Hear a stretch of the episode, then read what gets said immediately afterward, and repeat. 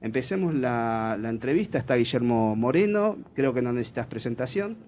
Eh, Nidia Lípora. Li- Lirola, Lirola. Lirola, Lirola. Lirola. Lirola. Lirola. Pará, lleva eh, Lirola, acento. Lirola. Lirola, Ah, es siempre- grave. Yo lo escribí con acento. No, Lirola. Lirola. Sí. Eh, como te digo, Nidia. Está eh, bien.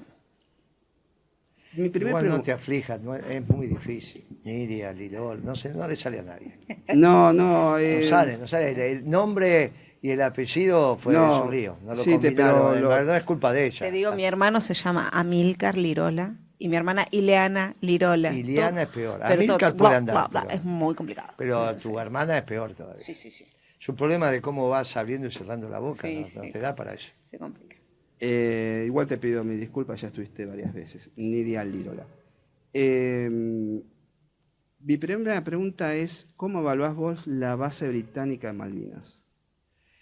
Es una base importante, capaz de recibir submarinos nucleares, con lo cual no es la base, no es el puerto pesquero que había en el 79, cuando los norteamericanos decidieron con Reagan hacerle el bloqueo cerealero a la Unión Soviética, que fue el principio del fin de la Unión Soviética, le falló la cosecha, decretaron el embargo, Argentina no lo cumplió, Videla era el presidente Viola era el comandante en jefe del ejército, Martínez de Oz era el ministro de Economía. Es un buen test este, hay dos o tres que hago, uno es este. Porque cuando vos le preguntás a los alumnos o a los jóvenes qué piensan que hizo Argentina en la dictadura con el embargo dictado por Estados Unidos, todos te dicen se cumplió. Y cuando vos le decís no se cumplió, se quedan sorprendidos por esta historia que ha tenido el progresismo de armar los rompecabezas metiendo las piezas a las trompadas. Cuando encima le decís que el ejército argentino fue condecorado por el ejército rojo, todavía se le arma más lío en la cabeza. Y terminás esto con dos temas más. Cuando le decís que Braden era demócrata, un cuasi marxista, y después cuando les decís que las juntas nacionales de, granes, de granos y carnes no es una historia del peronismo, eso lo hicieron los conservadores en la Argentina. Claro, ahí se les desordena todo, porque con las categorías que se estudian europeas esto no cuadra. Hay un problema, también es un problema serio del peronismo, ¿eh? de gobernar, intentar gobernar bien y no ocuparte de la cultura. Y bueno. Entonces vienen todas estas porquerías que al final desordenan y cuando tenés un gobierno que se autopercibe peronista, pero que hace las cosas malísimamente mal como este, los pibes votan a Milei. Una pregunta: ¿tanto, ¿tan fuerte es el lobby de la Sociedad Rural Argentina en Argentina que desafía a la embajada? O- Eh, es que siempre la desafío, siempre son pro-británicos. Siempre la Marina y la sociedad rural, esta oligarquía, no la aristocracia que conformó la patria, no antes de Caseros. Esos son, estos son pro-británicos. Somos competitivos con los norteamericanos para la sociedad rural. No, no, por eso la historia de que la sociedad rural pueda exportamos los mismos a los mismos Claro, clientes. Claro.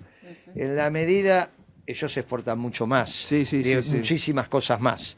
Pero coincide con lo que exportamos nosotros. Grano, maíz, trigo y, claro, y soja. carne. Entonces, de eso, de hecho, competíamos por el mercado inglés, ¿no? Junto con los canadienses, los australianos, los neozelandeses. Eh, bueno, la realidad es que después de Malvinas la Marina se deja de tener sangre azul. Hasta ese momento tenía a la oligarquía nativa la cuidaba la Marina. Algunos sectorcitos de la iglesia y la Marina, el Poder Judicial, obviamente. Por eso fue el bombardeo de la Rojas, plaza. Claro, Rojas era el edecán y después se da vuelta, responde a sus mandos. Ahora, Rojas es eso, pero no deja de tener la voz cantante cuando los brasileros van a hacer Itaipú. El que da el debate público, el, que, el, el arma de guerra que se mueve en ese momento es la Marina. Por eso hay que escribirla bien la historia. Tampoco sirve que nosotros la escribamos tan lineal, ¿viste? pensando que es solo San Martín, Rosas, Irigoyen y Perón. Ah, hay que analizar por qué Perón cuando nacionaliza los ferrocarriles le pone el nombre que le pone a las, a las líneas. Hay que, hay, que, hay que ser un poco más complejo.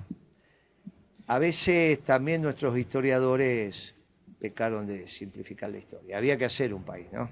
Mirá lo que nos cuesta ahora con estos pibes, con estos imbéciles que están en el gobierno, lo que nos cuesta.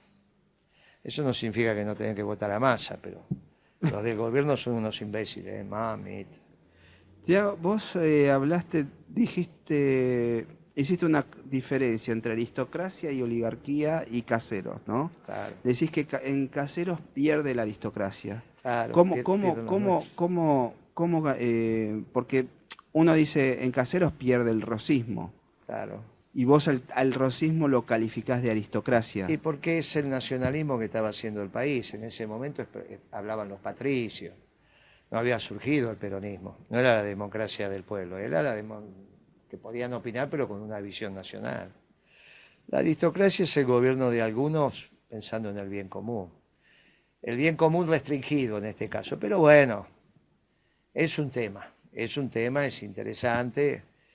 Después vienen los, los brasileños a desfilar a la Plaza de Mayo, ¿no?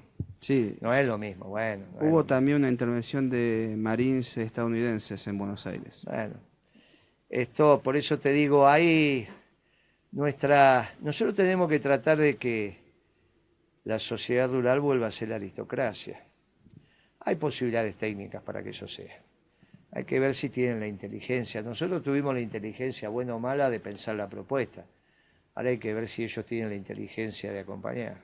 Eh, me haces acordar de una película argentina, Miss Mary, que está un grupo de oligarcas hablando sobre el peronismo y uno, el padre de familia mayor, eh, están hablando en el, en el casamiento de la hija. Y el padre de la chica que se casa dice, con Perón hay que negociar, pero los argentinos nunca fuimos tan inteligentes. Y el, y el esposo de, de la hija, futuro esposo, dice, no, negociar con el peronismo es traición y se pone loco el pibe. Claro. Este, Claro, son los votos sin mirar el bolsillo y solamente ideología. A mí me pasó eso con la, con la rural. Yo estaba negociando con el vicepresidente, que después fue el presidente, Claro.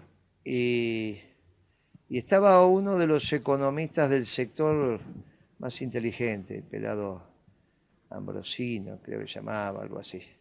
Ambrosino, Ambrosiano, ahora está como consultor, cada tanto le leo las notas, se fue de la rural. Pero el economista es jefe de la rural.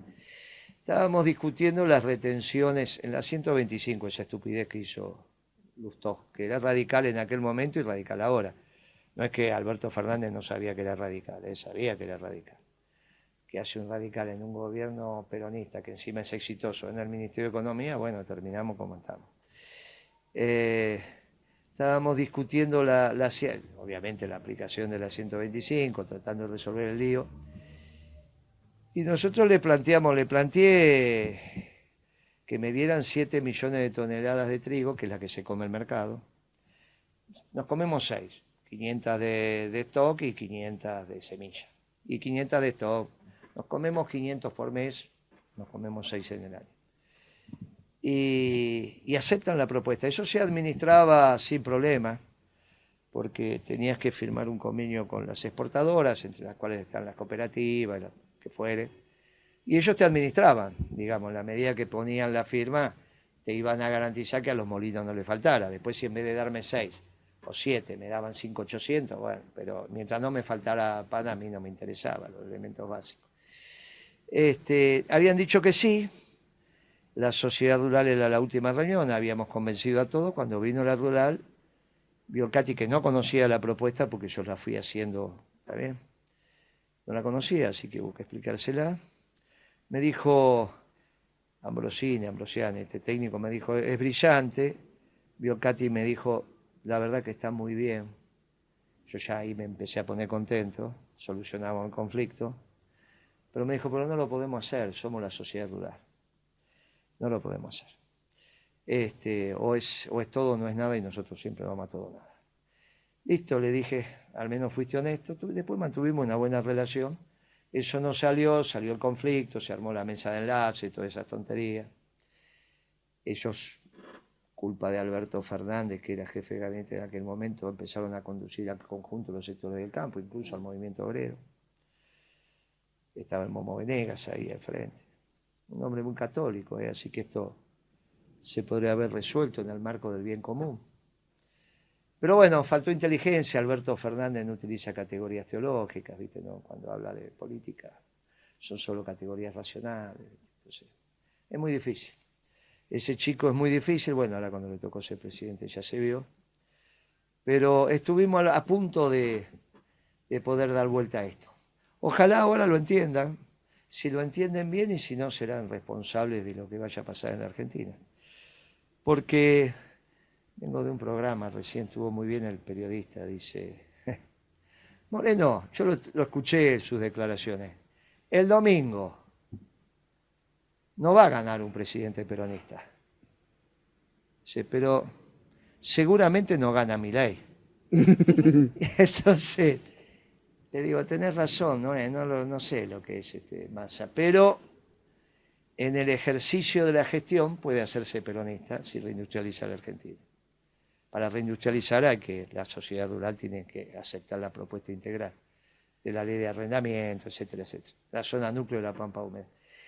Y entonces, si Massa reindustrializa la Argentina, va a ser el que más cerca de Perón va a estar. Incluso cuando se encuentre con Perón, Perón le va a servir un café, con todo lo que eso significa, ¿viste? De levantarte y servirle un café a tu invitado.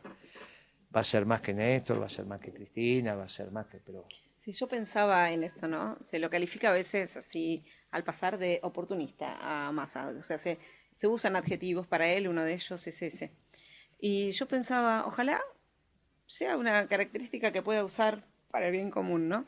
Y se dé cuenta de que tenemos una oportunidad histórica para reindustrializar la Argentina, ya que en este momento, por lo menos a Estados Unidos no le viene mal si hacemos una...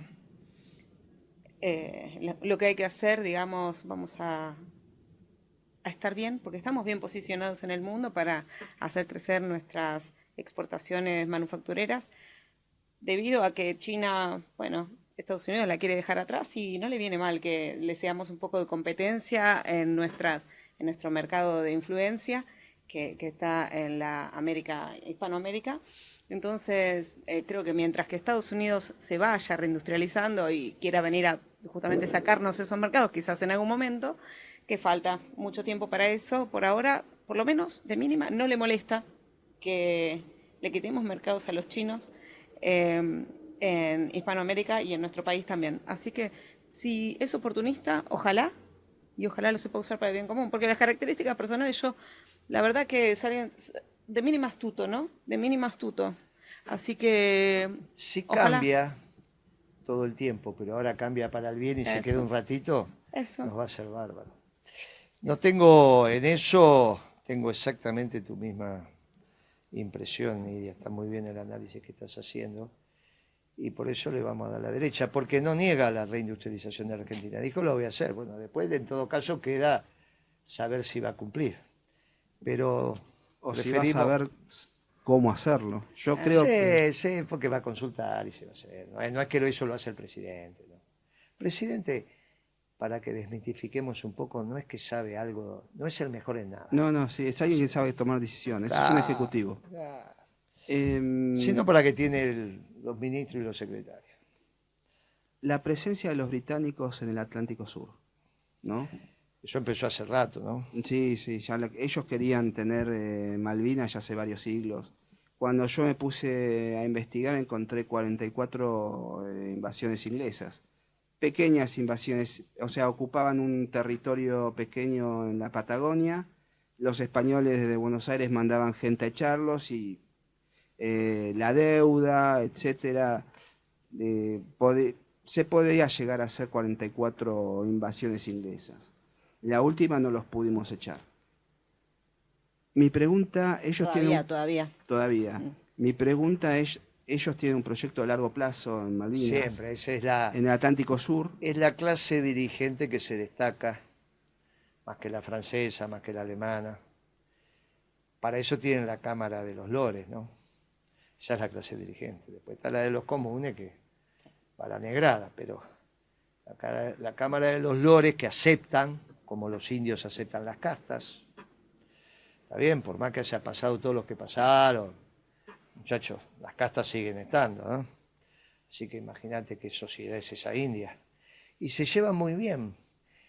El embajador que más escosor me generó fue, nosotros le decíamos el hindú, porque decirle indio, viste, pero hay que decirle indio. Este, ese embajador era tremendo, tremendo, porque hasta el de su majestad te esconde, viste, cuando está hablando con vos, trata de hablar un idioma parecido al tuyo, no te digo que habla como peronista, pero es el rol del embajador, salvo que esté de punta. Yo me había puesto de punta con él con el satélite, hasta que me mm. dijo, usted dice que el servicio exterior de su majestad miente. Estaba, estaba en su residencia, habido, verlo, claro, porque ellos seguían para la posición satelital. Pero el, indio, tremendo, el indio tremendo.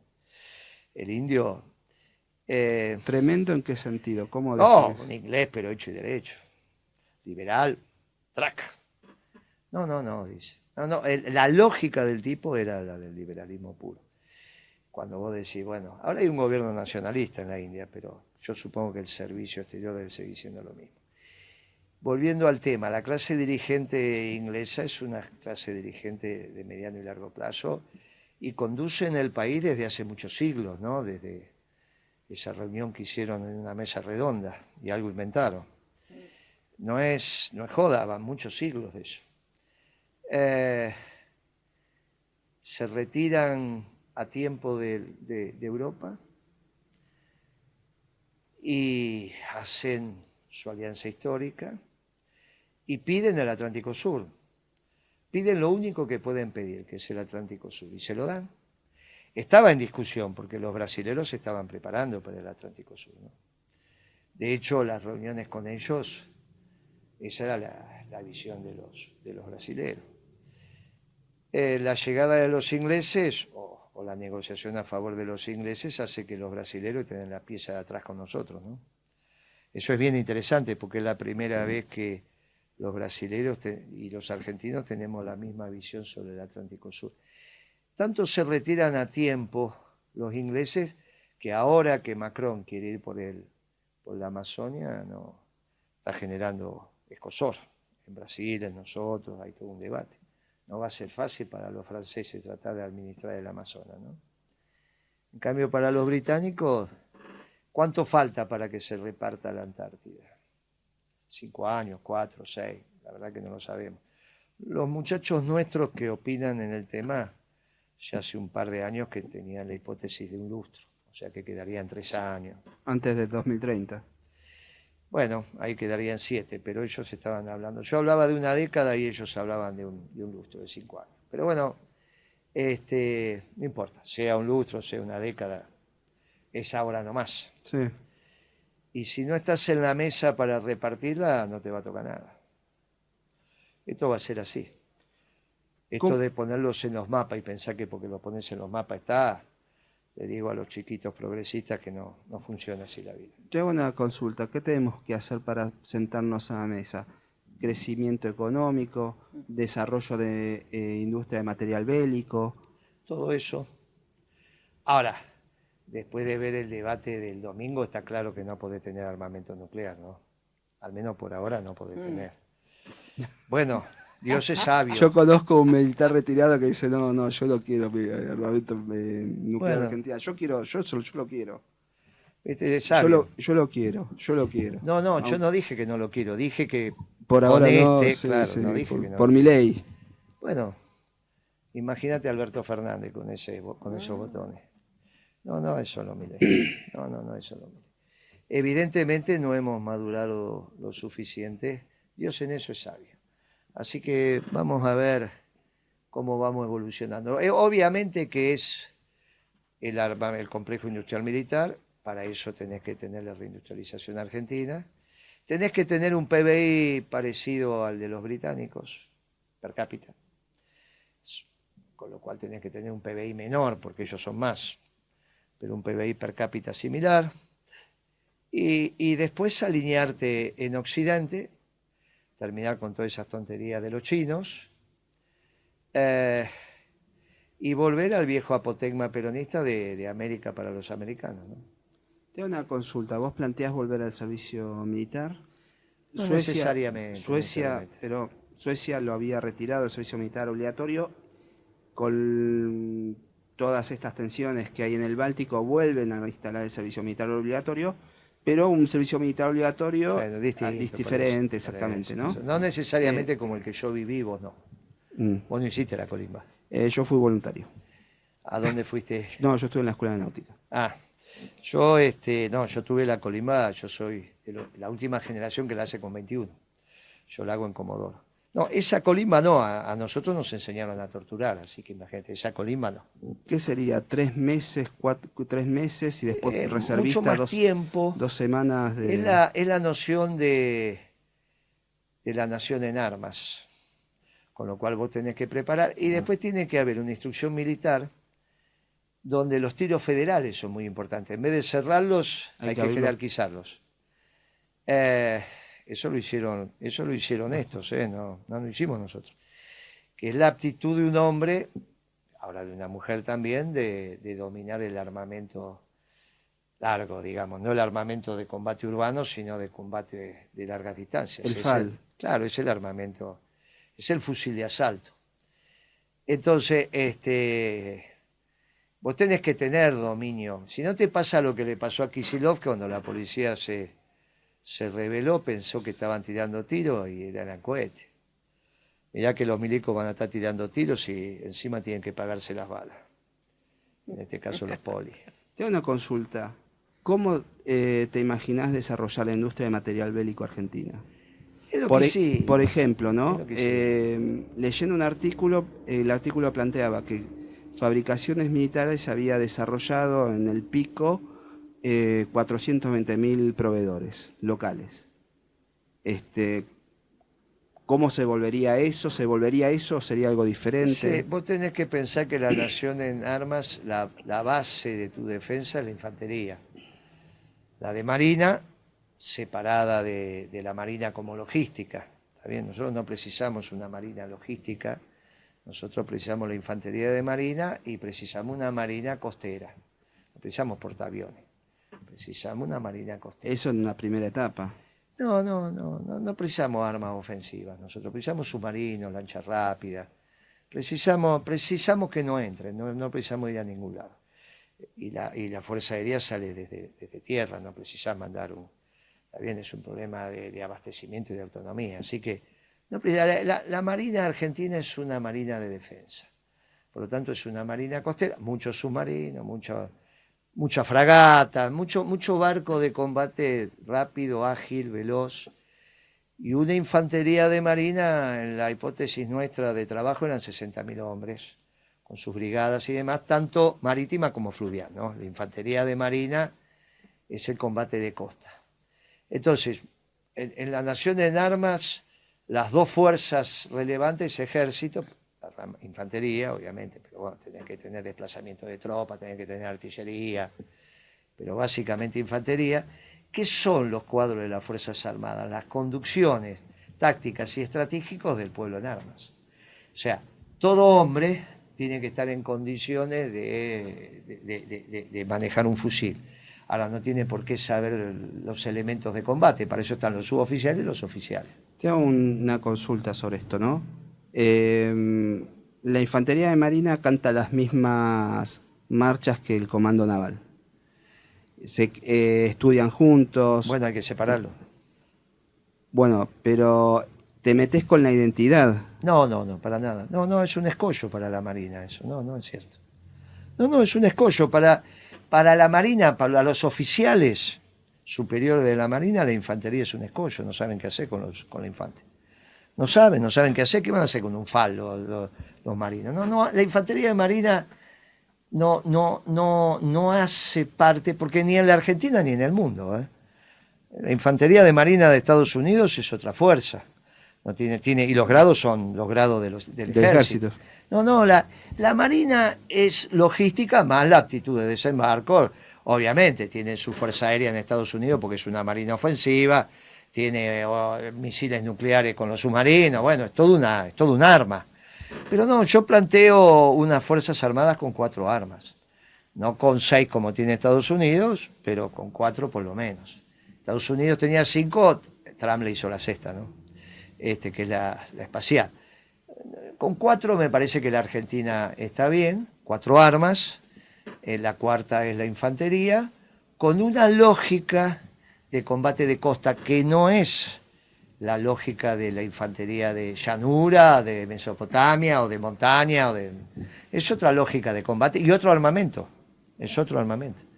Entonces, eh, obviamente los hombres y las mujeres a la salida de la secundaria pueden ponerse a estudiar, pueden trabajar, pueden en su defecto hacer el servicio militar, que es social, ninguna historia Instrucción, instrucción de, armamento, de filo, de cerrado, eso hay que hacerlo porque es donde te enseñan a obedecer.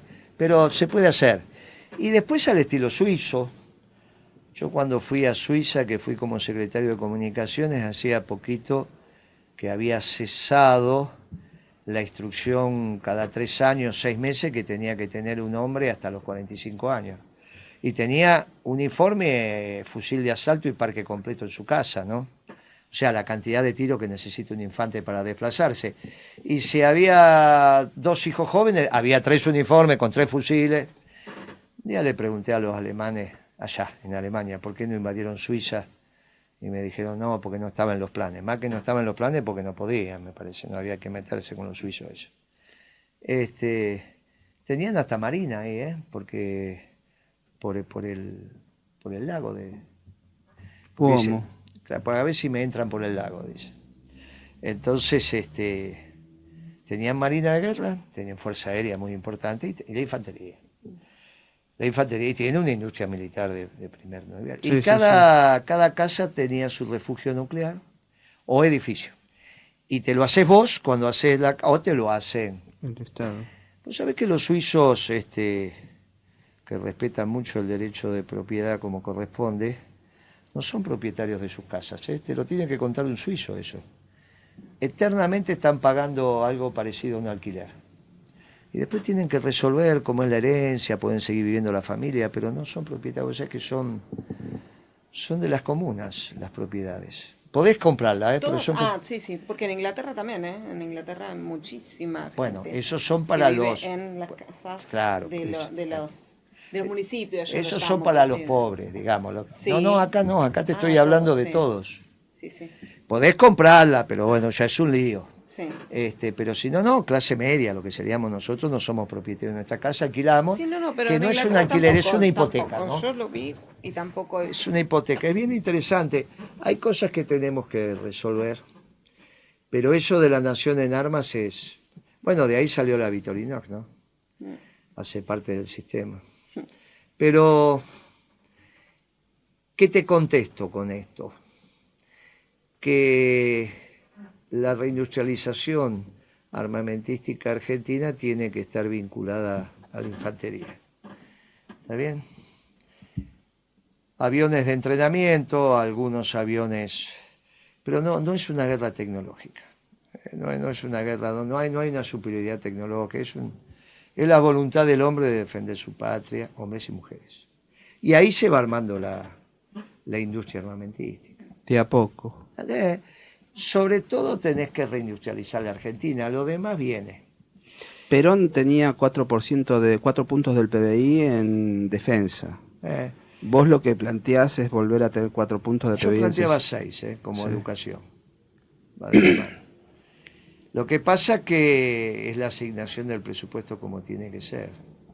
Seis educación, seis defensa. Obra pública, nosotros somos de un gobierno esclavo de un pueblo libre. El salario tiene que ser un salario interesante que te permita vivir, pero no hay algunos salarios en el sector público que son escandalosos. Que no tenga vocación de servir, que no venga al Estado, que se vaya a trabajar. Bueno, Yo no preciso que el directorio del Banco Central gane lo mismo. Yo era secretario de Comunicaciones y ganaba la décima parte que el presidente de, Telefónica y de Telecom, que ganaban lo mismo. Mm. Y no me hacía problema que yo me encontraba con él que ganaba diez veces más. Porque era vocacional, vos estás para servir. Ahora, el salario es un salario interesante de un secretario de Estado. Y bueno, podés vivir. Vivís los años que te toca gestionar, vivís y, punto. Ahora hay una diferencia abismal entre los sueldos de los funcionarios públicos y, lo que pasa en el sector privado. ¿Vos te referís a los funcionarios políticos? Claro, sí. No, a policía no me refiero ni a... No, sí, sí, sí. Me refiero a los funcionarios políticos. Te hago una consulta. Petróleo, gas y energía eléctrica. ¿Vos qué propones? Y hay que hacer costos y una ganancia justa y razonable, sobre todo el capital utilizado para encontrarlo y transformarlo, sacarlo y transformarlo. Bueno, consumís petróleo, consumís los derivados. No es difícil, son costos contables eso es muy sencillo. Sobre todo considerando que tenés IPF, ¿no? que tenés todos los datos. Te hago, ahora en el debate, si uno escucha, plantean poner, por ejemplo, los costos, el los precios internacionales del millón de BTU, de, del, WTI o del crudo Brent, no me quedó claro cuál va, cuál elegiría. Eh, y nosotros el costo del, tengo entendido que el costo del barril de vaca muerta está alrededor de 25 dólares. No, vaca muerta no lo sé. Yo lo hice sin vaca muerta y era 35, con reposición offshore. Que es donde está el fuerte del, del combustible argentino, está en el offshore. Ese fue el debate con, con Galucho. Cuando Galucho firma el acuerdo con Chevron, pone 6.50, 6 dólares con 50 el millón de BTU, y en ese momento el de Estados Unidos estaba 2,50. O sea, en realidad lo que hizo fue destruir la industria nacional, Galucho. Después cuando, ahora podés decir eso, no lo, esa decisión no de Galucho, fue de Cristina, ¿no? En todo caso la convenció, pero Cristina empezó a tomar decisiones que se aislaban del modelo de producción y trabajo. El primero fue ese. En ese momento no te dabas cuenta, ¿viste? Una pregunta. Yo a Cristina yo pienso que ya en los últimos años Cristina volvió, la veo, la vi siempre muy mayo francés. claro, yo, creo que ella sola, cuando se queda sola, como que vuelve a su primer amor, entre comillas, ¿no? Estoy de acuerdo.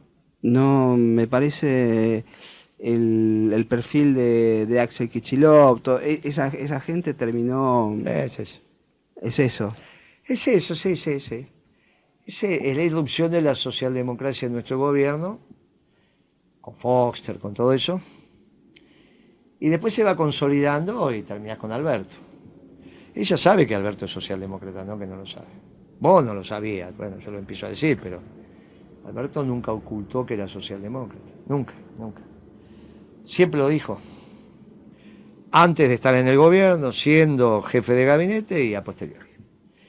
Nunca lo negó. Después lo blanqueó en ese reportaje con, con Fontevecchia, ¿no? Pero la realidad es que Cristina lo sabía, como ella dijo, era el único que había dormido en su casa, así que imagínate que, que eso lo sabían. Kirchner no le, da, no le daba bola a eso porque Kirchner estaba en otro plano de, la realidad. Me acuerdo una vez que Lustó lo frena el seco y le dice, presidente, presidente era Cristina, pero el cargo no se, no se pierde, es como el de general, no, se pierde, comisario.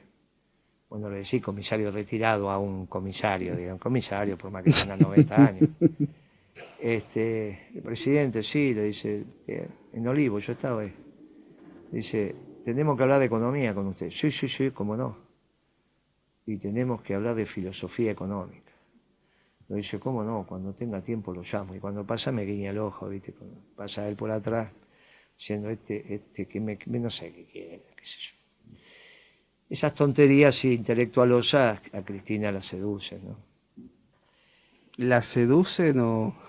o ella tuvo como estrategia de, de sobrevivencia eh, cambiar, girar para, sobrevivir o, la, un poco un poco. Puede ser porque no te olvides que Estados Unidos la empieza a hostigar. Sí. Y entonces puede ser que haya sido la reacción al hostigamiento norteamericano después que... Ahí estaba la tesis de, de Timerman, ya no está, así que no, no, no, no voy a hablar de Timerman, pero había una tesis ahí de que había que confrontar con Estados Unidos, que después Estados Unidos te daba. Y fue duro, fue duro. Estados Unidos te esperó y después. empezó a opinar en los organismos multilaterales y complicó. Y ahí ella se vuelca a China y se vuelca a Europa. Te hago una consulta. Cosa que no había hecho Kirchner. No, sí, sí, Kirchner era- tenía, una, sil- tenía un arte. Bueno, es lo ¿Viste? que tiene que tener un presidente. Sí, este, la, sí, la calidad de poder leer el escenario. Con los alimentos, por, eh, ¿vos qué propones? Mira, hoy el costo mayor que tiene un productor es el alquiler de la tierra. En la zona núcleo de la pampa húmeda, de ahí voy a hablar, se hace la mitad de los alimentos sobre tierra alquilada. Entonces, pones una ley de arrendamiento, bajas el costo de producción y al bajar el costo de producción podés subir las retenciones y ponerlas donde tienen que estar. Para recaudar entre 8.000 y 12.000 millones de dólares anuales plus sobre, depende de los precios internacionales, obviamente, por eso de 8 a 12. Y sobre esa recaudación arreglás lo que van a tener que hacer ahora, que es cómo vas a pagar la deuda. Por eso el acuerdo este con el fondo y con los inversores privados extranjeros está muy mal hecho, porque no se sabe quién pone la plata. Entonces, con eso, vos poniendo 8 mil, 12 mil millones, 10 mil, 12 mil, 9 mil, lo que fuere, de dólares arriba de la mesa, arreglás la deuda. Pero también te permite las retenciones desalinear el precio de los alimentos, a la baja. Por ejemplo, si la tonelada de trigo está a 100 dólares a nivel internacional y pones 35% do- eh, por ciento de retenciones, en Argentina la tonelada de trigo está 65 dólares, Claro. entonces le bajas el precio. La, la retención resta sobre el precio. Sobre el precio internacional. Sobre el precio arriba- internacional. De arriba para abajo. Exactamente como lo acabas de decir. Entonces, si está a 300 dólares, 280, bueno, Sí, sí, sí, sí. 300 en el mercado internacional, a partir de ahí sacas el kilo de pan. Porque el kilo de pan más el resto de los insumos y el trabajo te da el kilo de pan en la Argentina y en el mundo. Ahora, no es lo mismo arrancar de 300 que arrancar de 210. Porque si vos le pones 30% de retención, el 20%, lo que fuere, es sobre el precio internacional. Cuando sube, sube el precio, la distancia que vos tenés con el mercado. Tienes que poner las retenciones mientras estemos en emergencia hasta lo que permita la implantación. ¿no?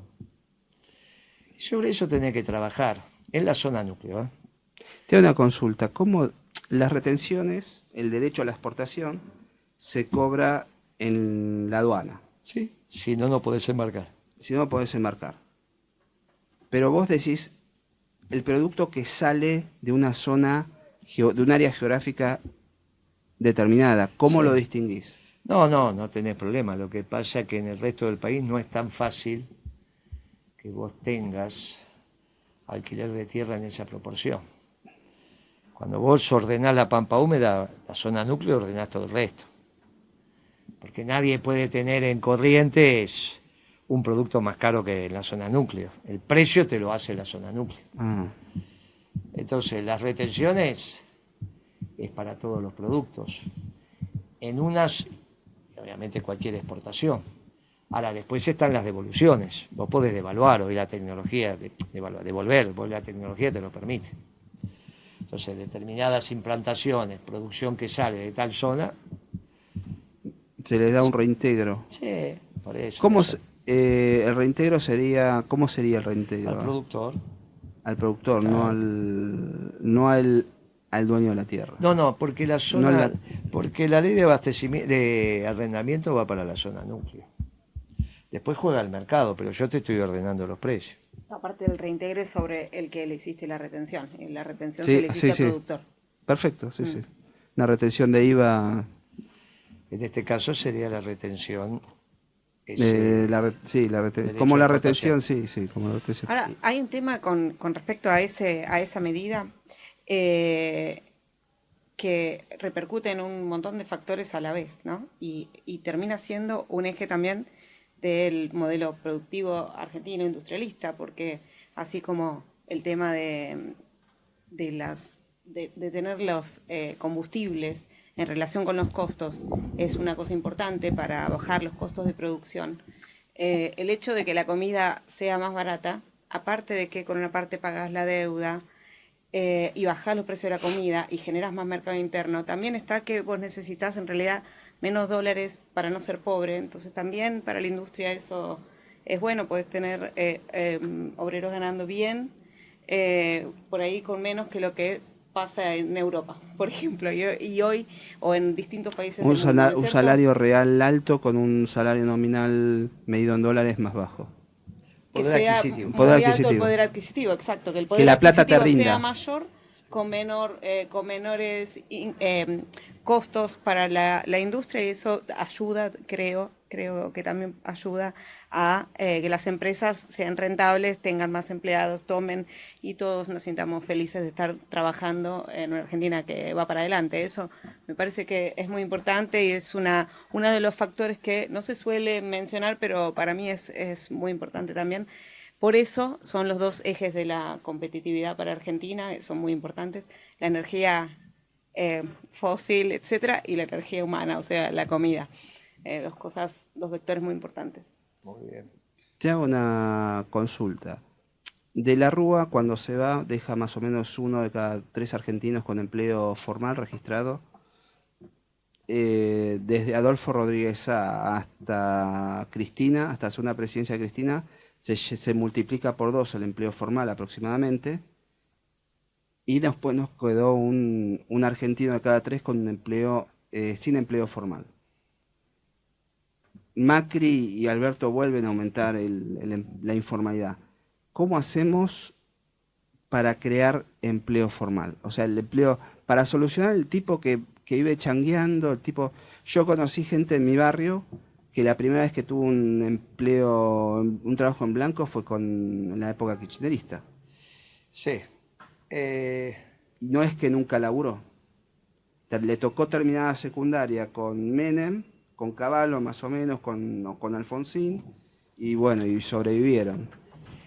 Eso tenés que resolver la, la tasa de ganancia empresarial y hay que entender que el 40% de la economía es negra. Por lo tanto, necesitas un circuito de financiamiento en negro, esas son las cuevas, y, y necesitas que la fuerza laboral este, en un 40%. Ahora es el mismo trabajador el que puede estar en blanco y que puede estar en negro también en parte de su fuerza laboral. Entonces, cuando se habla del trabajo informal, eh, lo que pasa es que ahora se habla de los cuentapropistas en general, ¿está bien? No del que está en negro en una empresa. Ahora, ¿cómo resolvés el tema de las changas? Generando trabajo. Trabajo, generar trabajo, como lo hicimos, la tasa de desocupación nosotros la llegamos a tener en 6%, 7%, igual que la pobreza. A, Cristina le dieron un premio en la FAO porque había terminado con la indigencia. Eh, esto se puede hacer. Ni bien vos ponés a industrializar la Argentina, rápidamente vas agotando la fuerza de trabajo y vas a recibiendo inmigrantes de Chile, de Bolivia, de Paraguay, de Uruguay. La Argentina es una aspiradora de mano de obra de la desocupación estructural de los países hermanos. Está bien que así sea, no hay problema. Pero tenés que aumentar la tasa de ganancia, la acumulación de capital en el sector manufacturero. Tiene que volver a ser 25%, 28, 30, no al 15, 16, que es ahora del PBI, ¿no? Tenés que duplicar la participación de... Mm. Te va a costar, te va a costar, pero hay que hacerlo. Hay que iniciar un, hay que iniciar esa gesta. Hay que iniciarla. Tengo una consulta. Em, Roque Fernández había implementado el monotributo. Y hay, yo, yo veo que muchos profesionales terminan el monotributo medio para sobrevivir. Y si el día que se jubilan con el monotributo tienen la mínima. Sí, claro. Entonces. El Ojo, autónomos también tienen la mínima, ¿eh? Autónomos Con también. autónomos también. Sí, las categorías más menores tienen la misma. ¿Cómo lo ves eh, al monotributo en una Argentina creciendo, industrializándose? Y no es necesario, porque se, va terminando Quedan autónomos por la cantidad de, de, facturación como fue toda la vida. Pero tiene que haber una Argentina en crecimiento, no es una Argentina que aguante, es una Argentina que florece. Claro, porque también lo de la mínima, ¿no? Lo de la mínima, es, hay mínimas y mínimas. Si la mínima Siempre fuera alta porque vos tenés una torta grande desde la cual estás recibiendo, porque la- las jubilaciones se componen también de lo que vos pagas como IVA. O sea, el IVA va aparte a las jubilaciones y también están los aportes eh, patronales, etcétera. Entonces, eh, Ganancias esa y ganancias, etcétera, toda esa composición eh, se relaciona, bueno, con que haya más trabajo en blanco, por supuesto también por, por esto de los aportes, pero también, y no es menor, que haya más movimiento en la economía, porque eh, eso también el IVA paga parte de las jubilaciones. Entonces, si vos también agrandás esa torta, por ahí eh, la mínima no es tan bajita, ¿no? El, problema mínima- principal es que esa, esa torta se sirve Se de una economía que hoy está totalmente... La mínima, Nidia, estaba en relación al salario mínimo vital Sí. y móvil. que hoy O sea, que es el que te definía el ingreso necesario para no tener necesidades básicas insatisfechas vinculadas a determinadas. Bueno, esto es lo que uno tiene que tratar de... No, no había trabajadores pobres antes, ¿no? Esto, si trabajabas ya no eras pobre. Ahora resulta que está lleno de trabajadores pobres. Bueno, todo eso se ha deteriorado. Hay que volver a una Argentina pujante. El tema de la solvencia fiscal, ¿lo resolvés solamente con las retenciones trigo, Claro, maíz y sí. soja o, o hay que hacer una... Por ejemplo, Massa dijo, voy a llamar a los mejores para que me enseñe a tener superávit, equilibrio Sí, fiscal. No me acuerdo cómo fue la frase. ¿quién qué lo quiso sabe? decir, qué sé yo. Esa es la ¿Quiénes parte serán los mejores? Sí, no sé qué quiso Yo quiero por la recaudación, que sea que recaudar "Uh, más. Llamo al mejor de los liberales para tener este equilibrio fiscal. Imagínate que Mm. si llamaba tal. Por eso a veces dice cosas que no son, pero no. te- Bueno. Después del lunes empezamos a hablar. La política monetaria, ¿cómo la imaginás? ¿O No, cómo la...? O cómo la... pasiva, Si nosotros tuvimos arredrado ahí, no hay problema. El, el- el crecimiento de la economía se hace en el Ministerio de Economía, no en el Banco Central. y la política cambiaria, la política... Siempre tipo de cambio competitivo, si no está Alto. Competitivo. Que está complementado con la administración de comercio. ¿Qué es el tipo de cambio competitivo? Aquel que te permite, junto con la administración de comercio, equilibrar tu cuenta corriente, la balanza de pago.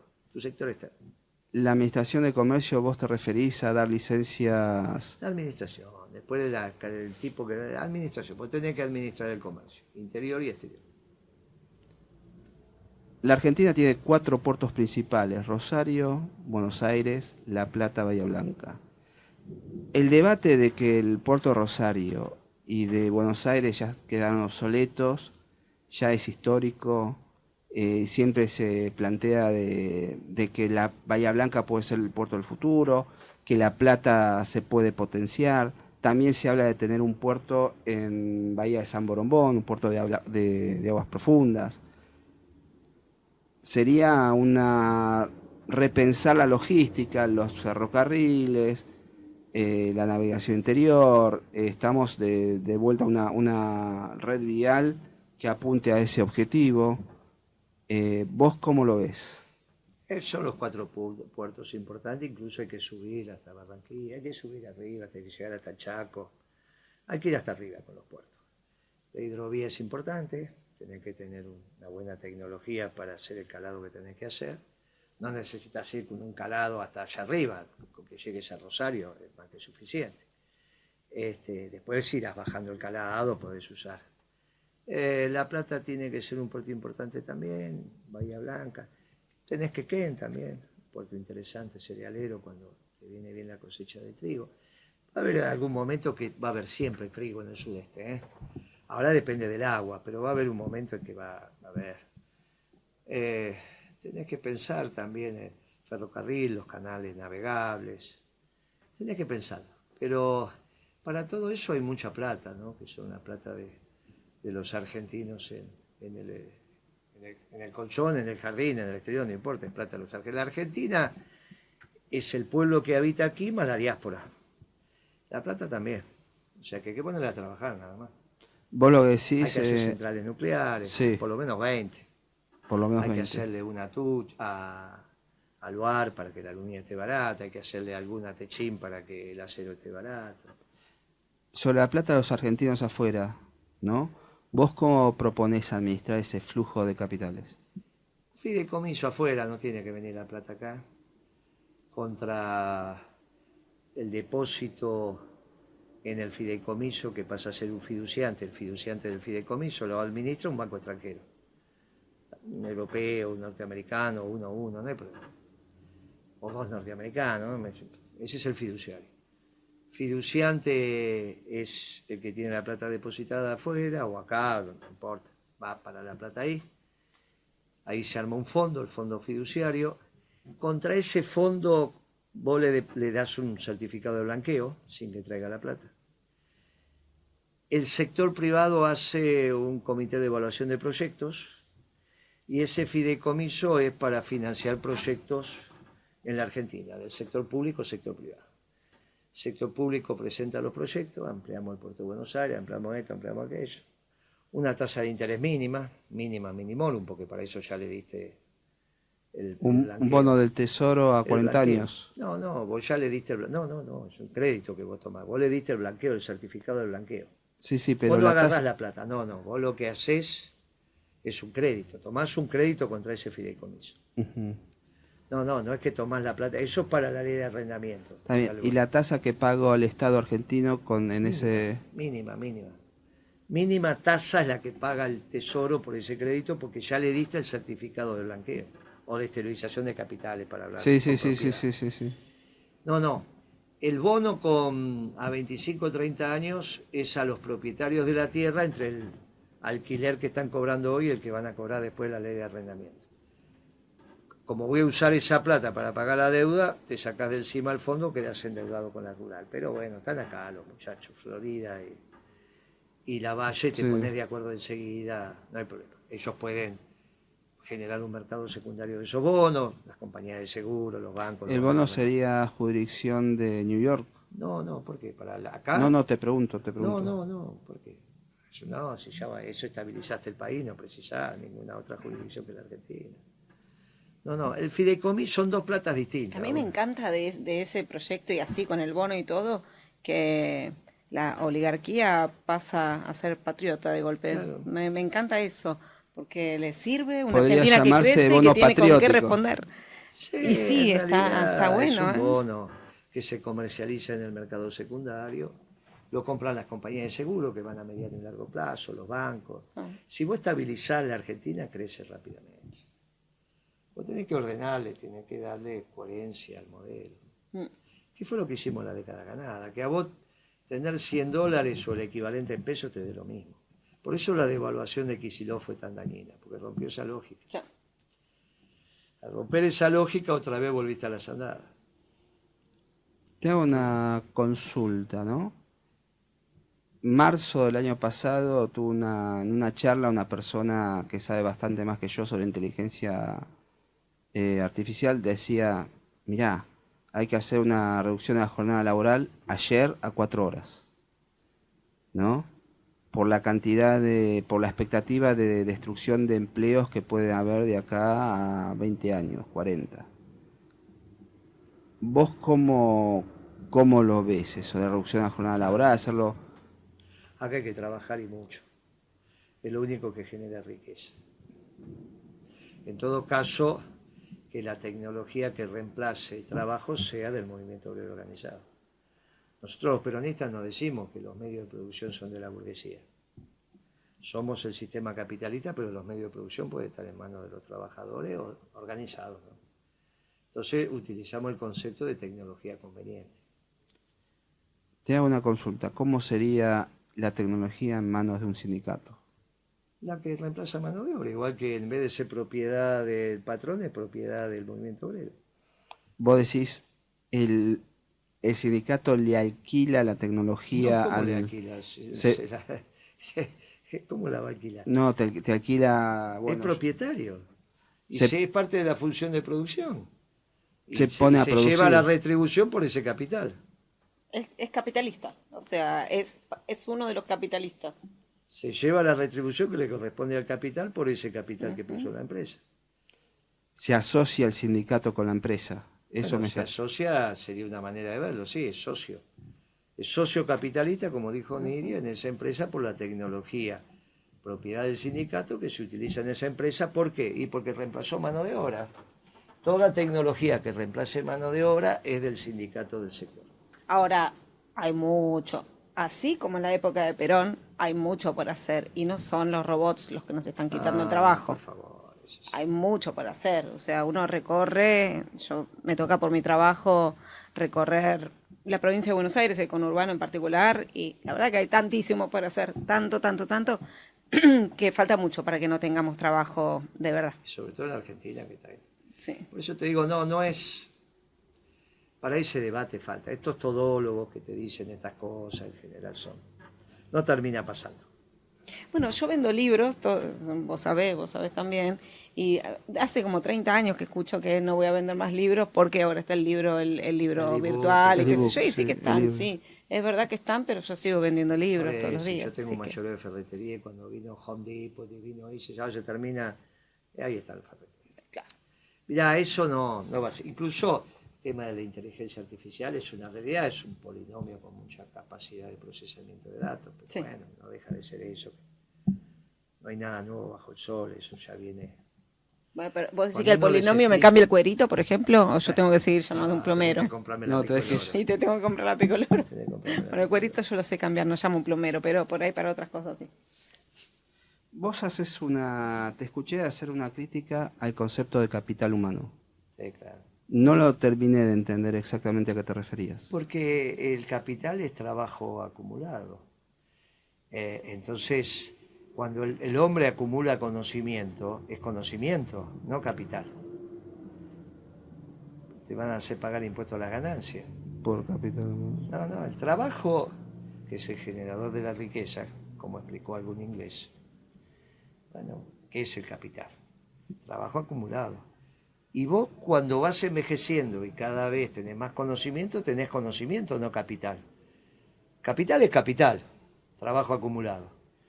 Y un hombre acumula conocimiento. Ahora, si tiene que pagar impuestos porque acumuló conocimiento, no lo veo. Ahora, si es capital humano, entonces va a tener que pagar impuesto a las ganancias.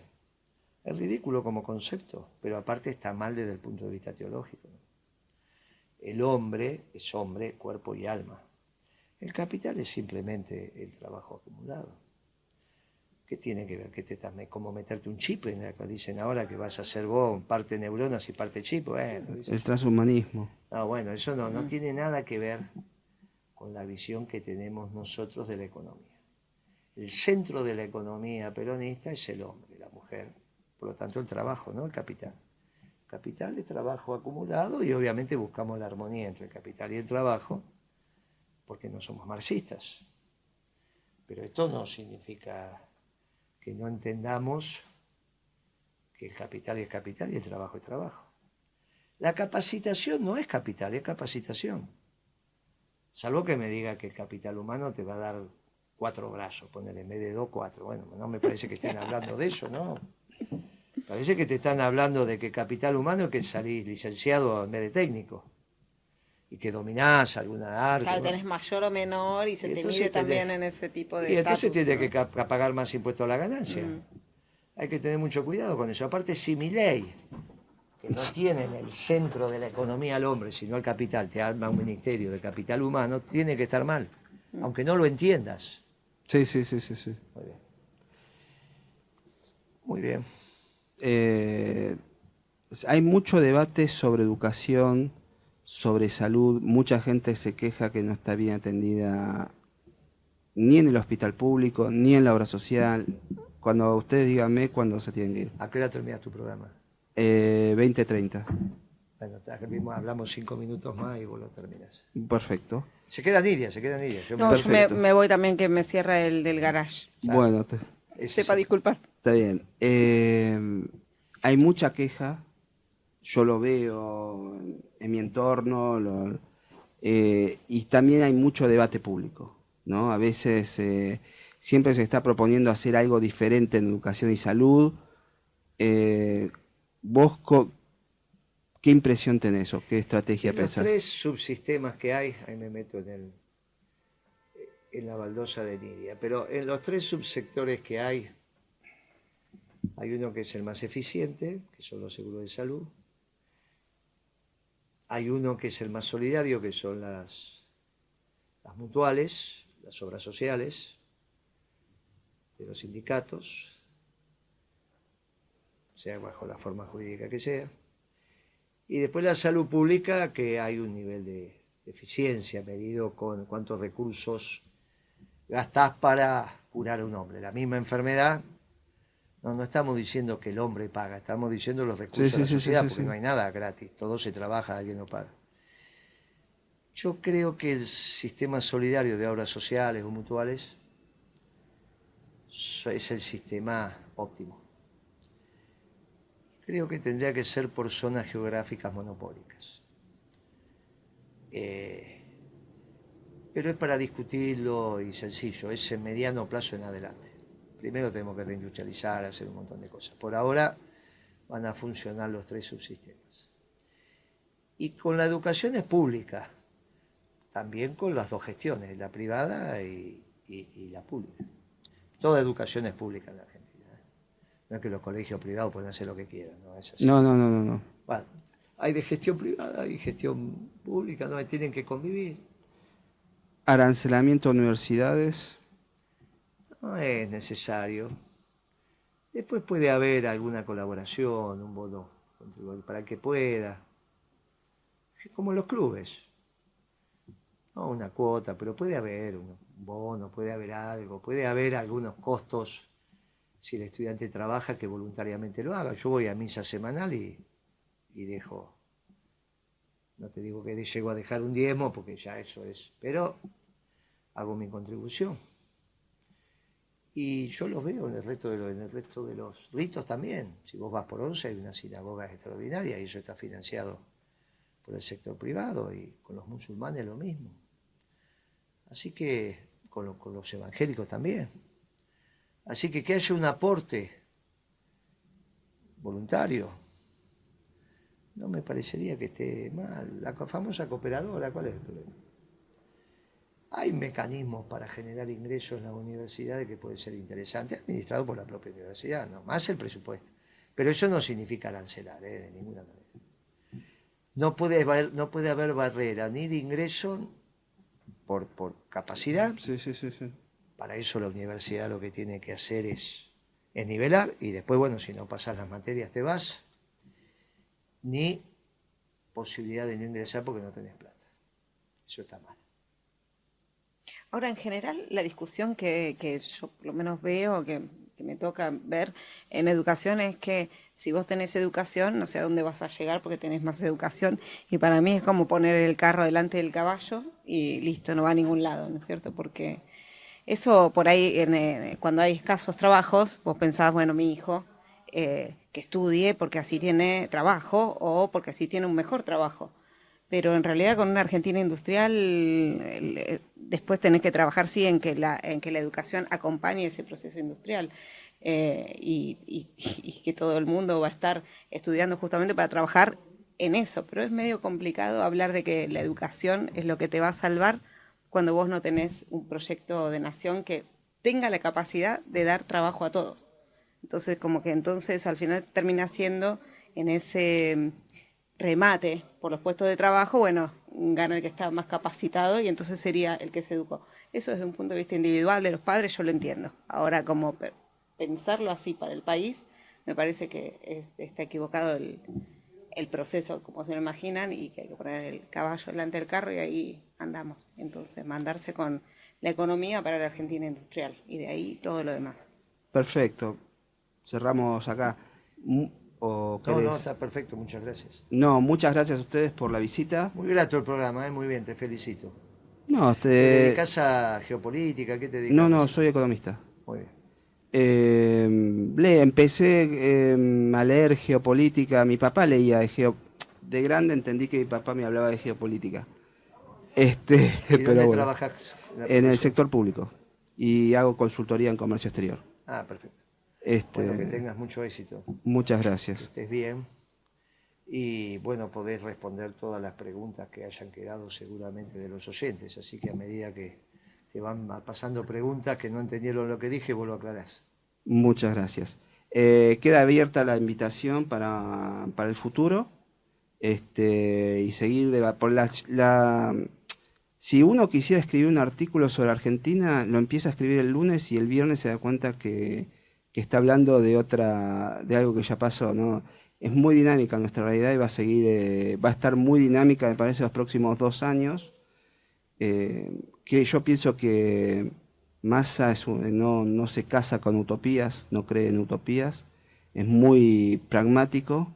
Eh, yo creo que él llegó en, en su experiencia a la conclusión que si él no industrializa el país, no hay futuro directamente, no tiene una carrera política, no, no hay salida para que no sea no industrializar Argentina. Yo creo que analizando fue aprendiendo y golpeándose. Eh, yo creo que los golpes lo, enseñaron, le enseñaron un montón. Y tiene toda una energía puesta eh, en, en, la gloria. Yo creo que trabaja para la gloria. Ojalá. Este, Qué bueno sería eso, me encantaría. Y bueno, eh, esperemos que la Virgen de Luján nos ayude. La Virgen no apareció en todas partes, no apareció en cualquier país, apareció acá en Argentina. Eh, tenemos un plus. Dios nos dio un Papa argentino, eso me parece es un milagro. Eh, y bueno, ya hay dos milagros, esperemos el tercer milagro. y una maduración de la gente, de la población. Que así sea. Que así sea. Solo falta decir amén. Amén. Bueno, muchas gracias eh, por venir y bueno, vamos a una pausa musical y seguimos desarrollando el programa.